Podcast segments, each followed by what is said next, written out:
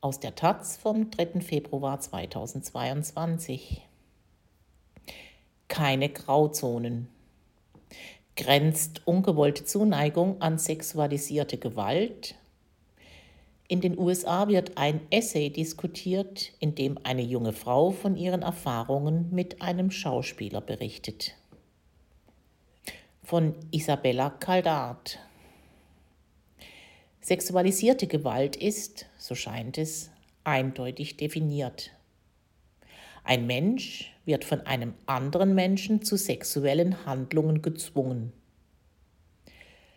Was genau sexuelle Handlungen sind, ist immer wieder Gegenstand der Debatte. Es gibt Grauzonen, die oft weniger grau sind, als es zunächst den Anschein hat. Denn auch Taten, die rechtlich nicht belangt werden können, sind teilweise moralisch zu verurteilen. In den USA wird über ein Essay diskutiert, den die 28-jährige Theaterautorin Domenica Ferro kürzlich im Online-Magazin Medium veröffentlichte. The Movie Star and Me ist ein fast 10.000 Wörter langer schmerzhafter und schonungsloser Text, indem sie eine Erfahrung verarbeitet, die uns zeigt, wie fließend die Grenzen von Grauzone zu Übergriffigkeit sein können. Vermutlich im Herbst 2016 macht die damals 23-Jährige ein Praktikum bei einer großen Theaterproduktion am Broadway. Ihre Mentorin, mit der sie seit Jahren zusammenarbeitet, hat sie ins Boot geholt. Der Star des Theaterstücks ist ein bekannter Hollywood-Schauspieler, zu dem Zeitpunkt 35, fast 36 Jahre alt. Chronologisch berichtet die Autorin von ihren Begegnungen mit ihm. Wie er ihr am ersten Tag, als sie sich hinter den Kulissen verloren fühlt, seine volle Aufmerksamkeit schenkt. Witze über Oralsex macht, sie eine Spur zu fest umarmt wie er seinen Pulli über ihre Beine legt, als sie fröstelt, ihr jeden Morgen schreibt, wie er seinen Kopf in ihren Schoß legt für einen Mittagsschlaf, während sie nicht weiß, was sie mit ihren Händen anstellen soll. Er sie zu sich einlädt, Witze darüber macht, sie sollten heiraten, wie sie sich küssen und sie Angst hat, er könnte merken, wie unerfahren sie ist und wie er sie aus dem Nichts komplett ignoriert. Vom ersten Tag an ist das kein harmloses Flirten, sondern wirkt wie aggressives Jagdverhalten. So aggressiv, dass die junge Praktikantin keinerlei Gelegenheit hat, sich darüber klar zu werden, was sie selbst will. Zu Beginn fühlt sie sich sogar leicht abgestoßen von ihm. Aber alle um sie herum ermutigen sie, auf die Avancen des Schauspielers einzugehen. Es kam mir nicht in den Sinn, dass das, was er gesagt hatte, unangemessen war. Ich dachte, es sei normal. Alle taten so, als sei es normal. Auf eindringliche Weise schildert Ferrot, was diese Überschüttung seiner Zuneigung, abgewechselt von einem gelegentlich vollkommenen Desinteresse, mit ihr macht. Sie kann nicht mehr essen, schlafen, fühlt sich benutzt und sagt trotzdem nicht Nein zu ihm. Letzteres wirft sie sich heute noch vor. Ich sagte, Nein, es ist mir nicht unangenehm. Und weil ich diese Worte ausgesprochen habe, frage ich mich, ob ich das Recht habe, diesen Essay zu veröffentlichen. Es ist bemerkenswert, wie klar Ferro ihre Gefühle analysiert, wie viel Einblick sie gewährt in ihre Unsicherheiten. Nachdem sie sich wegen Dreharbeiten einen Monat lang nicht sehen, besucht sie den Schauspieler zu Hause.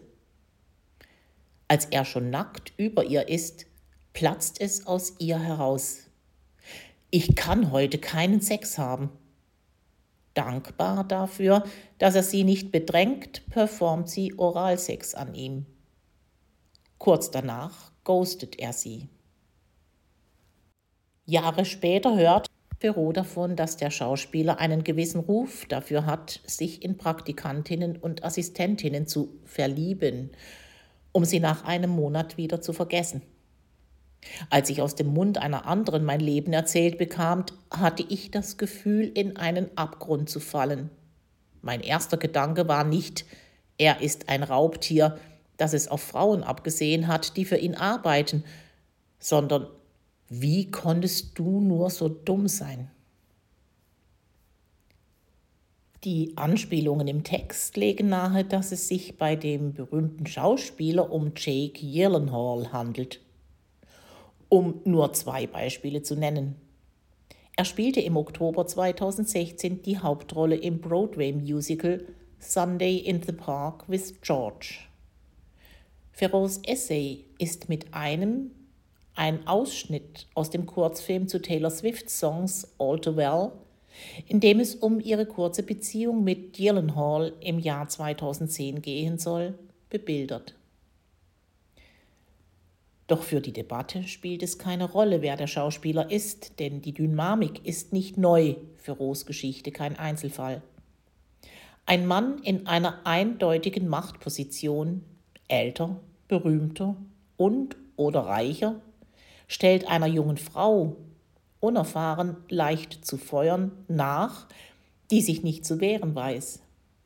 In Ferros Fall sind das nicht nur ungewollte Avancen, sondern ein eindeutiges Fehlverhalten des Schauspielers, der ihr zu keinem Zeitpunkt die Möglichkeit gibt, selbst zu wählen, was sie eigentlich will.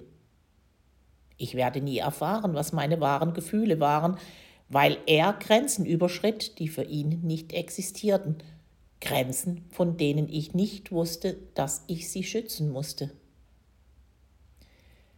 Ebenso erschreckend wie dieses im Englischen als Lovebombing bezeichnete Verhalten des Mannes, also der Versuch, eine andere Person durch das wiederholte Zeigen von Aufmerksamkeit und Zuneigung zu beeinflussen, laut Psychologinnen potenziell Teil eines Missbrauchskreislaufs, ist auch das Verhalten aller Menschen in ihrem Umkreis. Die Mentorin und die Produzentin des Stücks, die die junge Praktikantin als ausschlaggebend für die Performance des Schauspielers identifizieren und sie in seine Richtung drängen, die anderen Mitarbeitenden des Theaterstücks, die schulterzuckend zusehen, die Freundinnen, die jedes einzelne Detail aufsaugen, als wäre es ein Märchen und noch Jahre später darauf hoffen, er würde eines Tages zurückkommen zu ihr und zu seinen Gefühlen stehen und nicht zuletzt die Eltern, die von dem Verhältnis wissen und ihrer Tochter offensichtlich keinen Rückhalt geben. Sie alle machen sich in einer Form mitschuldig. Das vermindert natürlich nicht seine Schuld. Aber dieser Text sollte uns als Gesellschaft eine Lehre sein. In krassen Hierarchien und bei eindeutiger Manipulation benötigen diejenigen, die im Zentrum dieser ungewünschten Aufmerksamkeit stehen, Hilfe von Nahestehenden. Der Schauspieler macht sich im rechtlichen Sinne nicht schuldig. Gezwungen hat er sie nie, aber manipuliert die ganze Zeit. Und da hört die Grauzone auf, eine Grauzone zu sein. Es ist schwer, in einer Grauzone zu leben, die eigentlich gar nicht grau ist.